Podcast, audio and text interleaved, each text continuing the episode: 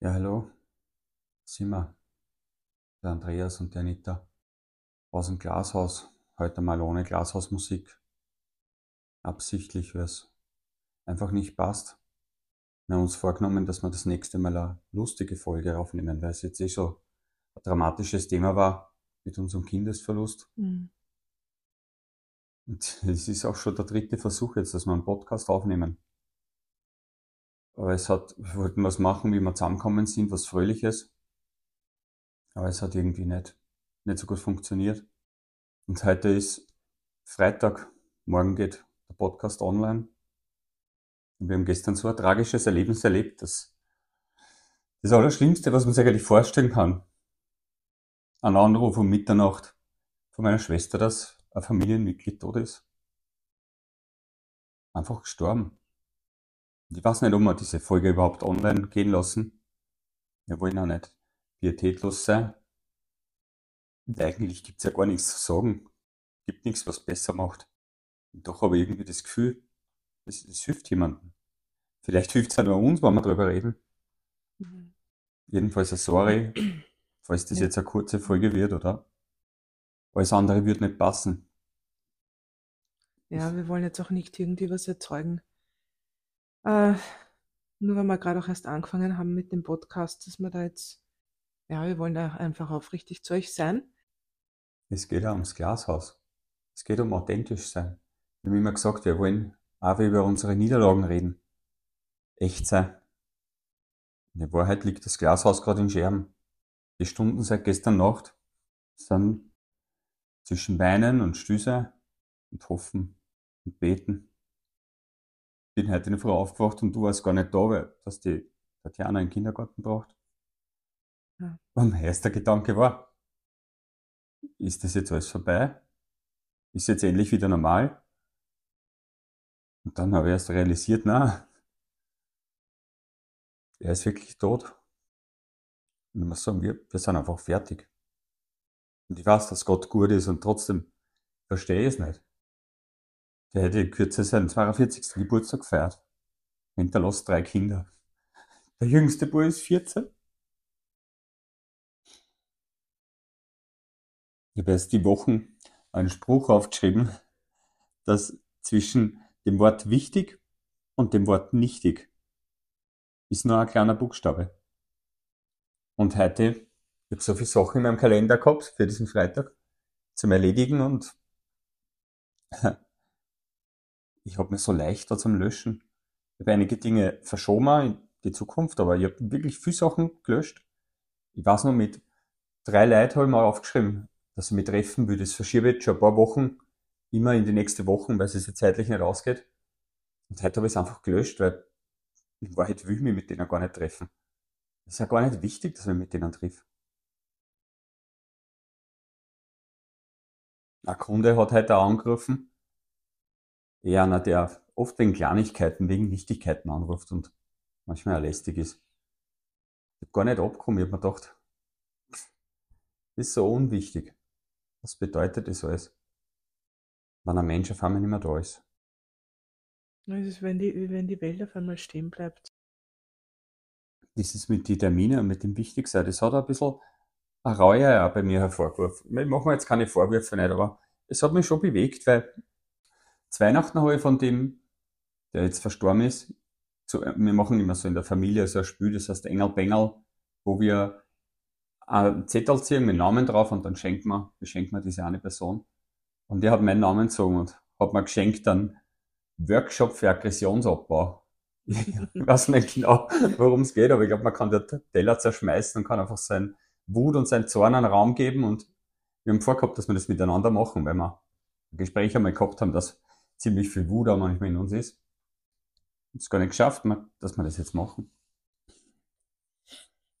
Aber ich glaube, das zeigt auch auf, äh, wie wichtig es eigentlich ist, dass man Zeit mit den Menschen verbringt, die man lieb hat, die einem wichtig sind. Ja. Weil wir wissen alle nicht, wie lange wir haben. Es ist einfach so, das ist Realität. Es ist sehr wertvoll, wenn man Zeit investiert. Das ist was Besonderes.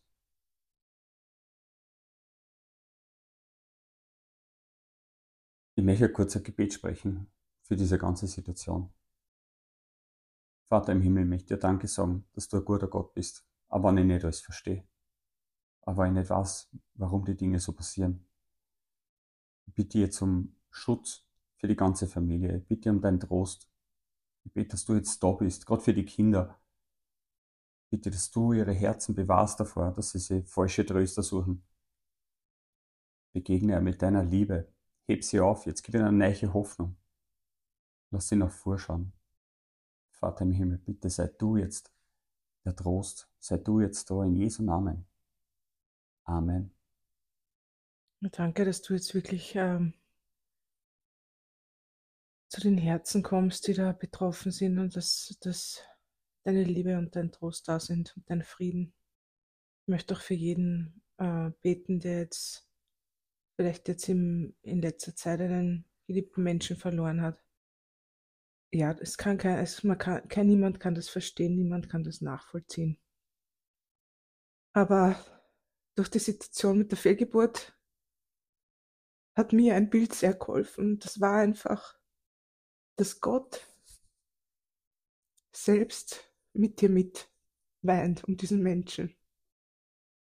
Dass Jesus weint, mit dir trauert, dass er nicht nur herunterschaut oder nicht nur bei der Seite steht und dich beobachtet, sondern dass er wirklich mit dir mitweint und dich trösten will.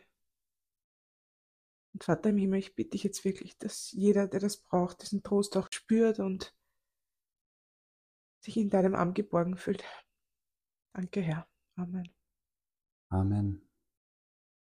Ja, mein Schwager ist am 22. Februar 2024 verstorben.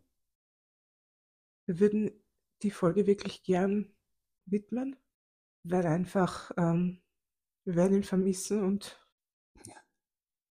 ich habe mit einem von seinen Kindern habe in der Nacht ein bisschen Zeit verbracht, um zwei Uhr in der Früh dann schon. Und er hat gesagt zu mir, ich würde sich wünschen, dass wir nach vorn schauen. Dass wir jetzt nicht traurig sind, sondern dass wir unser Leben leben. Weil eines Tages werden wir uns wiedersehen. Und das hat mich echt gefreut. Das hat mich wirklich gefreut. Auch das von seinen Kindern hat ganz laut Rapmusik gehört und es war eigentlich fast schon von der Lautstärke her störend, fast unpassend. Aber gleichzeitig habe ich den Gedanken gehabt, hey, du hast jetzt alle Rechte. Du hast gerade deinen Papa verloren. Mach, was du willst. Wer bin ich, dass ich urteile drüber? Und dann habe ich heute Vormittag einen Spaziergang gemacht.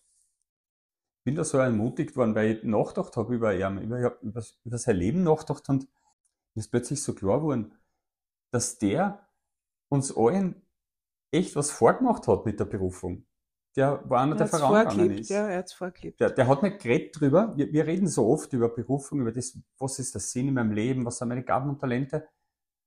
Und der hat nicht drüber geredet. Der hat's einfach gelebt. Der war so begeistert von dem, was er da gefunden hat mit, mit seiner Kantine und hat gesagt, hey, da investiere ich alles, da gebe ich alles. Jede freie mhm. Minute investiere ich mich da. Und nach der Arbeit, nach acht Stunden Arbeit, ist er dann hingegangen, hat sich eingestellt und hat anderen Leuten gedient, war da, hat mit einer geredet. Das war wirklich einer seiner Gaben. Mit, mit Leid sie unterhalten. War so Menschen, so ein Herzensmensch. War immer da für Gespräche, immer aus mit ihm reden können. Über alles. Ich weiß noch, erst vor kurzem habe ich mit ihm geredet und er hat gesagt, dass die Leute zu ihm kommen und erzählen ihnen die wüdesten Geschichten, vertrauen ihm alles an, erzählen Sachen, das sagen sie ihrer Ehefrauen und Ehemänner nicht. Der hat immer offen. Ist bei dem Spaziergang klar geworden, dass das schon ein ganz ein besonderer Mensch war, der genau das gemacht hat, was seine Leidenschaft war, was seine Freude war. Und ich weiß, dass man, manchmal hat man ihm das auch zum Vorwurf gemacht, dass er so viel Zeit da investiert oder dass er irgendwo bei einer Familienfeier oder so dann später gekommen ist, weil er halt nur einfach seinen Traum gelebt hat. Aber letztendlich muss man sagen, ich habe so eine Sehnsucht in meinem Herzen, meinen Traum zum Leben. Und das hat mich dann so erinnert, wie, wie ernst er das genommen hat. Wie toll das eigentlich ist, wenn sich wer so investiert, wie attraktiv das er ist, wenn wer so alles hingibt für das, dass er das macht, wofür er da ist. Und definitiv, das war seine Begabung, das war sein Talent. Mhm.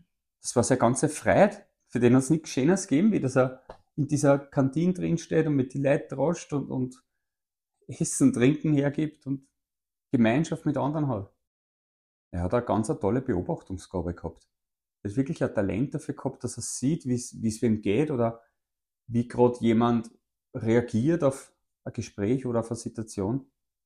Er hat sich da oft eindenkt und die Leute dann da angeholt, was waren. Ja, und er war, glaube ich, wirklich für seine Kinder einfach da und also so wie ich das mitgekriegt habe, einfach der, der Buddy-Freund und Unterstützer. Ja. Und Er war einer, der immer, in, der hinter ihnen steht und sie auch voll ermutigt, weißt und, ja. und so war er aber auch zu den anderen Leuten, auch, auch dort am Sportplatz einfach immer mit alle geredet und ja, es, er war halt das, was auch der, Name war. Er war der Papa Joe für alle, ja. er war der Liebling der Kinder. Äh, entweder sind sie auf ihm draufgehängt, bis man kleiner war, oder später haben sie sich dann immer um ihn geschaut, weil er dann Eis ausgeteilt hat. Da sind sie immer hingegangen und gesagt, Onkel, darf ich Eis haben? Und ja, na sicher, was für Eis magst du denn leicht haben? Seit das passiert ist, habe ich immer wieder die Gedanken dran, wie das war, wie mich meine Schwester angerufen hat, wie das Telefonat war, wie ich ins Auto rein bin und spüre all diese Gedanken immer wieder durch und denke mir, was und, und warum und wieso hat ihm die Rettung nicht helfen können, wieso hat er im Spital dann nicht überlebt, was, warum? Aber eigentlich ist egal warum.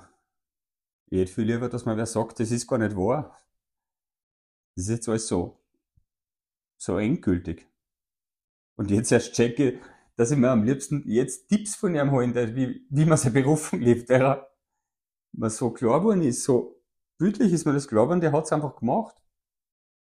Und es hat mich schon auch wieder ganz neu zum Nachdenken gebracht, obwohl es jetzt nicht um mich geht, aber es hat mir schon zum Denken gegeben, wo, wo investiere ich mich, was mache ich mit meiner Zeit, was mache ich eigentlich gern und wo lasse ich mich treiben. Mhm. Ich weiß, dass der so oft, er war, er war da, wenn du ihm was gefragt hast, der hat immer geholfen. Er war keiner, der viel WhatsApp oder SMS schreibt. Er hat einfach telefoniert, aber er war immer da. Aber er hat auch ganz klar gesagt, nein, da geht's nicht, da bin ich in der Kantine. Und ich denke, da kann man sich was anschauen, dass man Prioritäten setzt. Dass man Ja. das, wo man seine Leidenschaft hat, dass seine Zeit investiert, alles gibt. Ich finde es jetzt auch sehr herausfordernd, dass man kann die Schuld geben kann. Man hat nicht irgendwie so, das ist nicht wie bei einem Autounfall, wo wer betrunken gefahren ist oder wo man eine Krankheit hat oder ich habe das schon lange nicht mehr gehabt, dass ich eigentlich an was nicht denken will, aber es kommt immer wieder in meine Gedanken, es ist immer wieder in meinem Kopf. Permanent kommt entweder die Situation selber oder ich erinnere mich an frühere Situationen mit ihm, an Gespräche oder an die Nacht selber. Immer wieder kommt es in meinen Kopf, was mit ihm oder mit seinem Tod zusammenhängt. Und ich weiß noch, er hat mich einmal gefragt, wie ich zu meinem Glauben gekommen bin. Und da hat er mir auch gesagt, dass er sich total dran müsste, damit er an Gott glauben kann. Das ist jetzt viele Jahre her. Dazwischen ist ja ganz viel passiert. Bin auf jeden Fall sehr dankbar, dass ich ihn kennt habe.